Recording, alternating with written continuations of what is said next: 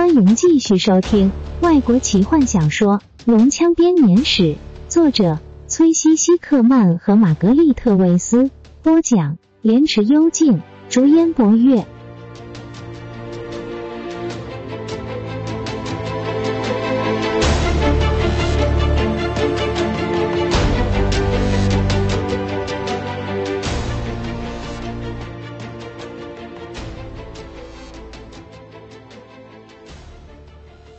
新人被大伙们前呼后拥的带下小丘，宴会和狂欢接着开始。雕着松树与森林的大桌子摆放在草地上，孩子们终于摆脱了典礼的束缚，可以尽情的奔跑，玩着屠龙的游戏。今夜，他们将所有的不快和烦忧全抛诸脑后。男人们搬出他们从帕特塔卡斯抢来的大桶麦酒和红酒。向新人敬酒，女人们则端上一盘又一盘的食物，盘里装着的是从森林里猎来的野味、捡拾来的野果，以及从帕特塔卡斯的粮仓里夺来的食物。别挡我的路，让一让，让一让！卡拉蒙嘟囔着坐了下来，大伙笑着让出位置给他。玛丽塔和另外两名女子端上来一大盘的鹿肉，放在卡拉蒙的面前。这才叫食物啊！战士赞叹道。嘿！弗林特大喊，一边用叉子插住卡拉蒙盘子上一块正在冒烟的肉。你该不会连这一块也想吃掉吧？卡拉蒙欣然的利用这个空档，一滴不漏的在弗林特的脑袋上空干了一大杯的麦酒。坦尼斯和史东两人比邻而坐，低声交谈。坦尼斯的眼角。偶尔会瞟向罗拉娜，他坐在一张桌子旁，热络的和伊丽斯坦聊着。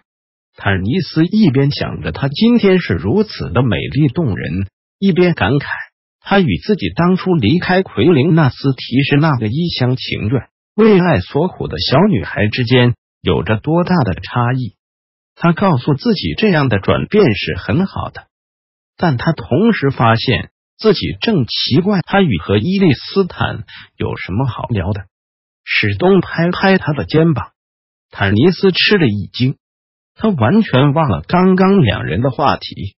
他红着脸开始道歉，却看见史东脸上的表情，怎么搞的？坦尼斯警觉着半站起身问：“嘘，不要乱动。”史东压住他，用看的就好，在那边自己一个人坐着。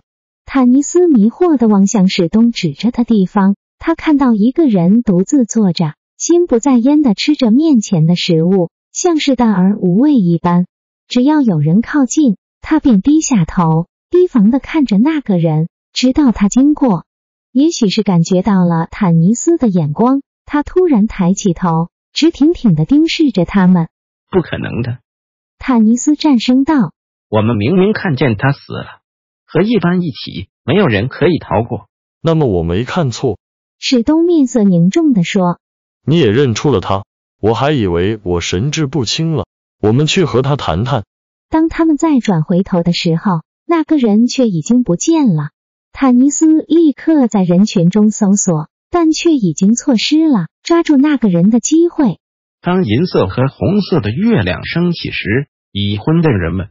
绕着这对新人围成一个圈圈，唱着赞颂婚姻的歌曲。未婚的单身男女则在外面成对共舞，孩子们则因为过了到床上睡觉的时间而跳上跳下的嬉闹着。萤火旺盛的燃烧着，夜空中高挂着银色与红色的月亮，乐声人声鼎沸。金月和何风紧抱着彼此，两人的眼睛中。闪耀着比火焰还要炙热的光芒。坦尼斯站在远处看着朋友们。罗拉娜与吉尔塞纳斯两人跳着精灵传统的舞蹈，唱着精灵欢宴时的歌曲。史东和叶利斯坦讨论着要往北方找寻传说中的海港——美丽之城塔西斯，希望能够找到船，将这群人截离这个被战火摧残的大陆。提卡厌倦了看着卡拉蒙不停的吃，不断逗弄着弗林特，直到弗林特红着一张老脸答应和提卡共舞为止。雷斯林到哪里去了？坦尼斯四处张望着。半精灵记的宴会上还看到过他。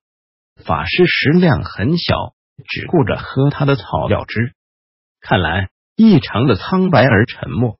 坦尼斯决定先找到他，和这个少年老成、工于心计的法师相处，似乎比较适合他今晚的心境。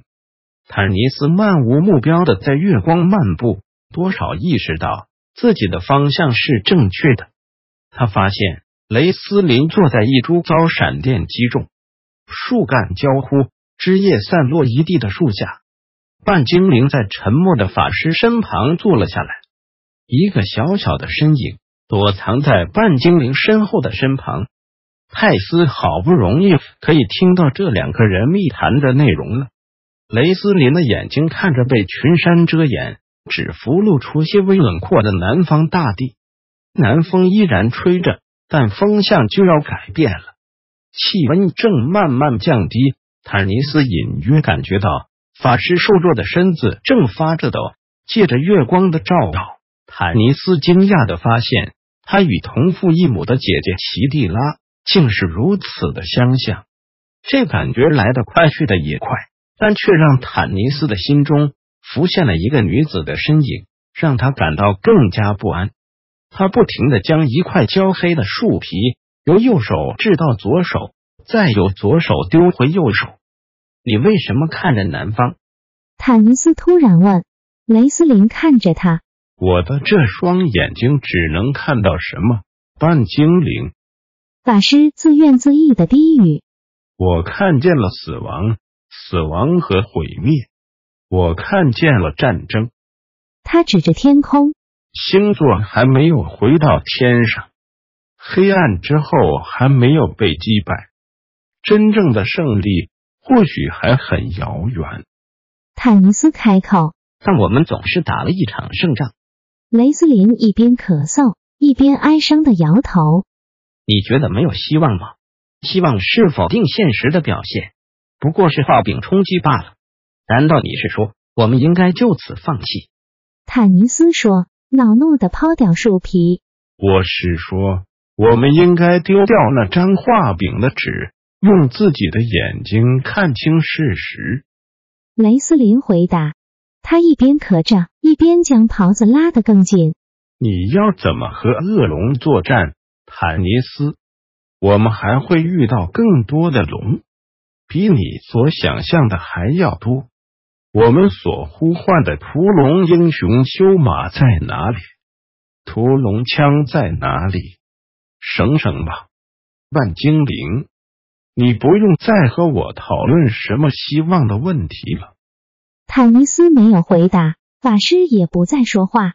两个人静静的坐着，一个人继续看着南方，一个人看着空寂的夜空。泰索和夫躲进树后面的草丛中，没有希望了。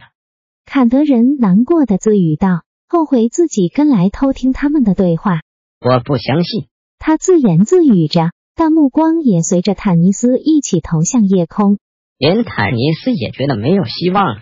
坎德人察觉到这个想法让他心胆俱裂。自从老法师死后，坎德人的身上开始起了不为人知的转变。派索和夫开始觉得这场冒险是认真的，因为这将会改变许多人的命运。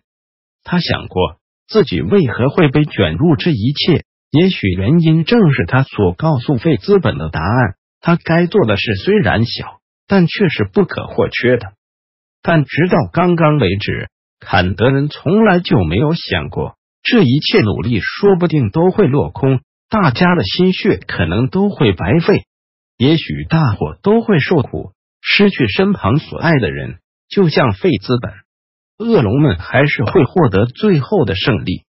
不过，坎德人低声对自己说：“我们还是会继续尝试，继续保持希望，这是最重要的尝试和保持希望的心。也许最后只有这件事有意义吧。”从天空缓缓的飘下了轻柔的物体。拂过坎德人的小鼻子，泰斯伸出手去，一把抓住。那是一根小小的白色的羽毛。本集就为您播讲到这了。祝您愉快，期待您继续收听下一集。